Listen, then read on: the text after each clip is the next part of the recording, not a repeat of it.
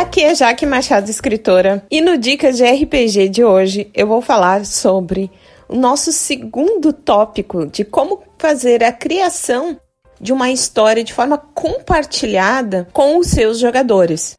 Ou seja, vamos criar uma campanha e uma crônica onde o peso da criação do mundo é compartilhado entre todos. E todos vão poder se divertir fazendo isso, e ainda assim a história está cheia de surpresas e coisas misteriosas que vão chamar a atenção dos jogadores.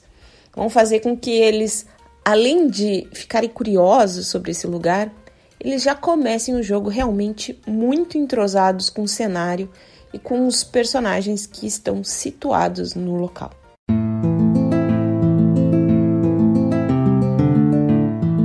O Dicas de RPG é um oferecimento da Bardos Shop, bardosshop.com.br. Acesse e atualize já o seu guarda-roupa.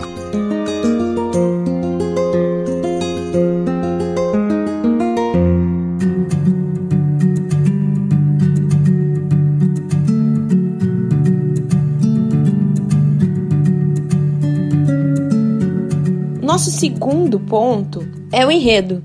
E o enredo é a história geral e a série de acontecimentos que estão previstos para a história e que não dependem da ação dos personagens protagonistas. Não antes serem criadas, mas que depois sim. Então, é, os jogadores eles podem estar conectados com o enredo geral da história, mas isso não vai determinar as ações deles no futuro, ou seja, não estão necessariamente obrigados a trabalhar nesses fatos do passado. E eles podem pensar no enredo em termos de conexão geral, digamos assim.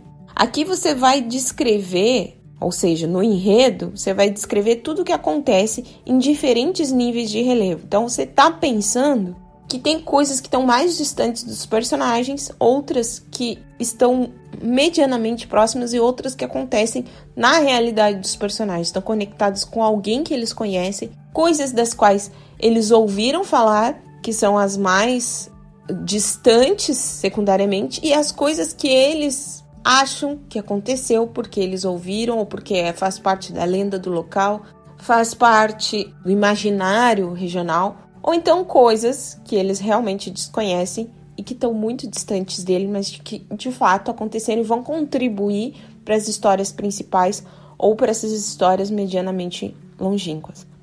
E o relevo ele vai acabar determinando quais são esses acontecimentos que estão próximos e como eles são relevantes para os personagens. A função desses acontecimentos são muito de iscas, ou seja, são coisas que vão é, acabar despertando a curiosidade dos jogadores e fazendo com que eles entrem para relevos mais profundos das histórias. Imagine um mapa aberto de um jogo de videogame, onde o personagem vai falando com NPCs e vai se conectando cada vez mais, se aprofundando mais em relevos distantes da história que ele não conhecia antes. Então é muito parecido com isso. E quem que vai criar essas histórias? Não pense que é você que vai criar essas histórias sozinho, mestre. Quem vai fazer isso são os jogadores com você.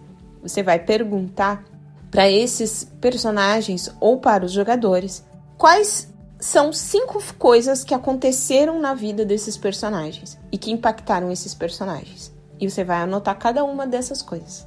Depois você vai perguntar coisas que eles ouviram falar que aconteceu na cidade ou que são muito famosas. Por exemplo, o assassinato de uma velhinha plantadora de alface e os rumores que foram causados por esse fato. Alguns dizem que foi o Chico da esquina. Outros dizem que foi um serial killer vindo de outra cidade. Na verdade, a velhinha resvalou na alface e acabou morrendo sozinha e a culpa ficou com o filho, que era alguém muito estranho. Mas nunca ninguém conseguiu comprovar que de fato ele matou a velhinha. Algo assim. Então, estimule os jogadores a criarem, tergiversarem sobre esses fatos, né? E isso vai estar no, no enredo mediano. Agora, no enredo próximo, vocês perguntem qual é a relação desse personagem com esses fatos. Eles estavam lá, eles conseguiram ver esses fatos. Como que esses fatos medianos impactaram a vida privada dos personagens, ou seja, sei lá, na minha vida privada, meu pai era o investigador do, do, do assassinato dela. Ele passava muitas horas lá e eu fiquei sozinho. Né? Ele me deixava com outras pessoas para poder investigar. Ele nunca ligou pro meu personagem. Ele passava mais tempo trabalhando. Então, isso é um reflexo dos fatos medianos na vida pessoal do personagem. Mas e aí, tudo que tá por detrás lá, que realmente aconteceu de fato, você entende, mestre, vai ser palco para você. Aqui é só hora de brilhar. Invente o que aconteceu de fato, a verdade por detrás de tudo, desses acontecimentos medianos e que não são de conhecimento dos personagens. E isso vai ser todo o fundo da história. Esse enredo, ele vai se mover independentemente das decisões dos personagens principais, que são os jogadores. Então, mova ele enquanto os personagens fazem as suas ações ou enquanto o jogo ainda não começa. E deixe muitas histórias em suspensão para que os personagens possam entrar em contato com ela aos poucos e se envolverem com essas tramas profundas enquanto o jogo se desenrola. E aqui eu acabei de falar uma palavra que é muito importante: a trama. Então, o enredo é uma coisa ampla, é uma história grande que está por trás de tudo e que não necessariamente conecta as histórias menores. O enredo, ele conta uma história geral de muitos personagens envolvidos e a trama é algo mais específico. Ela é algo que conecta diferentes partes de partes pequenas do enredo, costurando essa história do personagem com as tramas de segundo plano ou os fatos de segundo plano. Então você conhece isso como plot e metaplot. Ok, né? Você tem um metaplot, que é o enredo da história geral, e os plots, pequenos plots, que são as tramas. Então, pense nisso sempre como a relação de causa e consequência ou causa e efeito. Uma trama, ela tem uma causa e tem um efeito.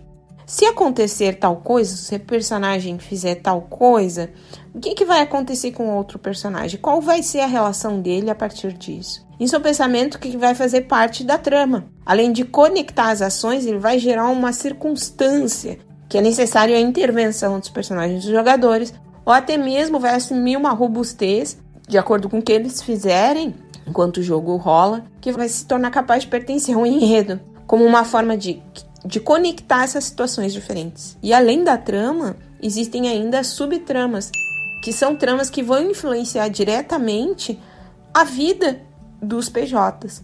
Né? Vão dar recheio, vão vão preencher esse intervalo entre uma trama maior e outra trama, e além disso vão puxar os personagens dos jogadores para dentro da história. Então você tem que ter muito cuidado na hora de estabelecer essas subtramas ou, sub os pequenos plots, porque é eles que vão determinar o envolvimento do personagem com as histórias de relevo profundo, ou seja, do enredo da história do metaplot. Por quê? Será que esses personagens são capazes de resolver metaplots? É isso que você quer? Então tem que ter muita consciência na hora de criar um pequeno plot para trazer ele para dentro de uma história. Então eu espero que vocês tenham gostado dessa dica, que tenha ficado claro para vocês como construir o enredo junto com os jogadores, fazendo perguntas para eles, deixando eles libertarem a imaginação e você trabalha com esse produto das perguntas. Se tiver necessidade, você pode criar já personagens, por exemplo, qual a ligação de vocês com o delegado Bill? Eles vão contar histórias sobre o delegado Bill que você nem imagina. Ou então tem um bar na esquina muito famoso que o dono do bar é um assassino, e mas ninguém conseguiu comprovar até hoje. Qual a relação de vocês? O que, que vocês sabem de verdade sobre esse cara? Me digam duas coisas que são verdade e duas que são mentira sobre esse cara do bar da esquina.